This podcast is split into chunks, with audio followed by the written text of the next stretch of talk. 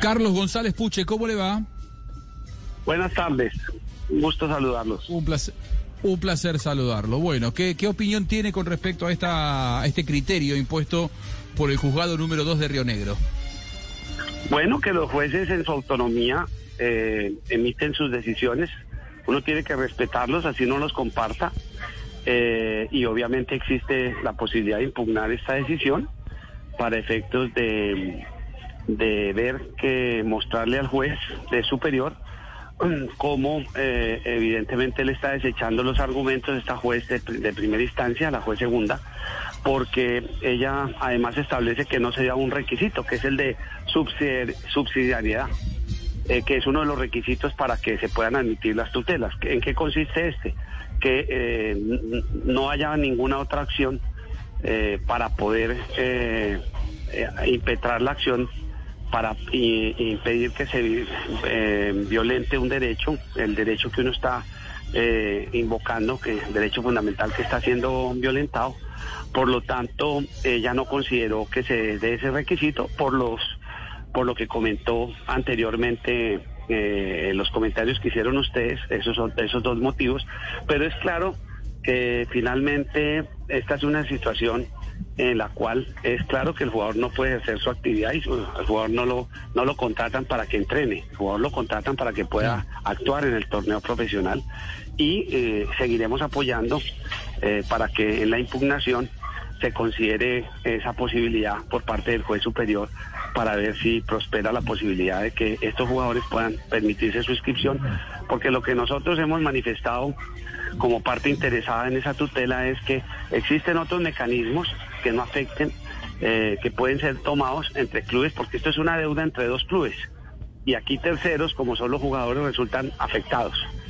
Por lo tanto, existen otros mecanismos, cobro de apercibimiento, multa, en fin, otro tipo de sanciones dinerarias entre los clubes y que se resuelva la situación entre los clubes sin afectar el derecho al trabajo y a la posibilidad de desarrollar la actividad profesional estos jugadores. Por lo tanto, no compartimos, vamos a argumentar y seguiremos pendientes de que el juez de tutela eh, de segunda instancia este, admita esos argumentos y se pueda, eh, con base en esta primera decisión, invocar los argumentos para que sea revocada.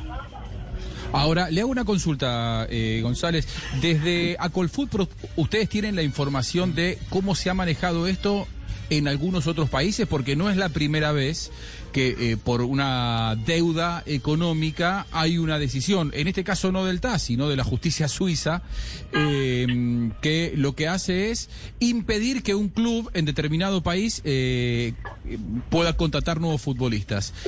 ¿Hay algún caso que ya se haya registrado en el, en el, en el mundo eh, anteriormente? Eh, ¿Y cómo fue el resultado de cuando la Asociación de Futbolistas, en este caso Colfutro en Colombia, intentaron defender el derecho al trabajo? ¿Existen precedentes? ¿Hay algún tipo de antecedente? Sí, sí, hay precedentes como es el caso de Matusalén, por citar alguno.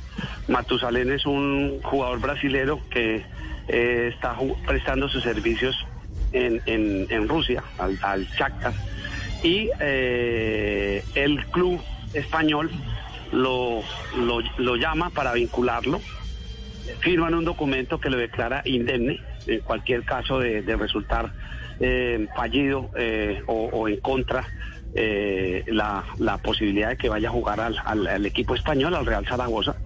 Finalmente, eh, tanto en la FIFA como en el TAS se condenó a pagar eh, una suma de dinero, algo así como 14 y medio millones de euros, y no solamente se sanciona al club, sino se sancionó al jugador de impedirle el trabajo durante seis meses. Él fue a la justicia, al Tribunal Federal Suizo, y el Tribunal Suizo le dio la razón. Le negó la posibilidad de que esa sanción lo afectara a él eh, argumentando justamente que ese era un tema entre clubes, entre el Club Zaragoza y el Club Shakhtar, y que por lo tanto no podía él terminar como trabajador, cuya única posibilidad de generar sus ingresos es trabajando, jugando al fútbol. Eh, eh, no podía, evidentemente, hasta que no se pagara esa suma de dinero, trabajar. Por lo tanto, la justicia estableció que era que no podía ser aplicable esa sanción al jugador y mantuvo la decisión en cabeza de los clubes, como es lo que justamente estamos nosotros argumentando. Si tienen problemas Nacional y Cortuloa, que los discutan en su fuero pero evidentemente, más aún si tú tienes en cuenta que en Colombia ninguno de los reglamentos federativos, como lo hemos denunciado nosotros, se, le ha ejercido el control de legalidad que debe ejercer el Ministerio del Deporte y que hasta hoy ningún ministro se ha atrevido a aprobar.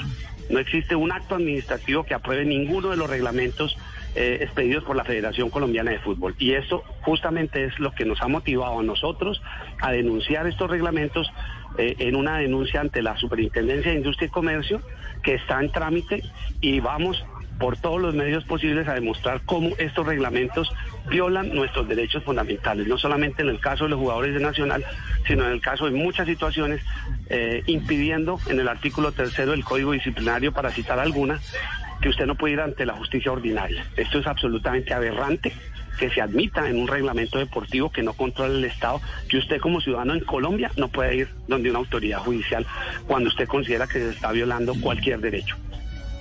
Ahora, Puche, lo que a mí me, me, resulta también eh, peligroso, mirando el futuro, es que eh, eh, no en un fútbol colombiano, en un fútbol en la región, sudamericano sobre todo, en donde los clubes tienen tantas deudas que la respuesta sea tienen que dejar de contratar, esto puede llegar a ser eh, peligroso para eh, garantizar la fuente de trabajo para el futuro, ¿no? Porque si las sanciones van a empezar a ser hasta que no paguen, no pueden contratar, ¿cuántos clubes hay con deuda? O sea, sea de 5 millones o de 500 mil dólares, deudas hay por todos lados en el fútbol sudamericano por todos lados, que ni siquiera participando de las de las de las actividades internacionales, de los premios que reciben eh, y dinero que reciben por copas suramericanas y copas libertadores, ni así pagan las obligaciones que adeudan tanto a jugadores como a otros clubes.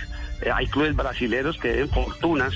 Eh, de hecho, aquí en Colombia han tenido inconvenientes el Junior Nacional mismo para que les paguen obligaciones y en Argentina ni se diga. Por lo tanto, Paraguay, eh, Bolivia, por citar algunos otros. Es increíble y justamente a eso vamos. ¿Por qué vamos a, terminar eh, resultando nosotros los futbolistas afectados con decisiones empresariales sobre las cuales nosotros no tomamos ninguna participación? Claro. Carlos González Puche, muchas gracias. Le mando un abrazo grande, fue muy clarito, como siempre.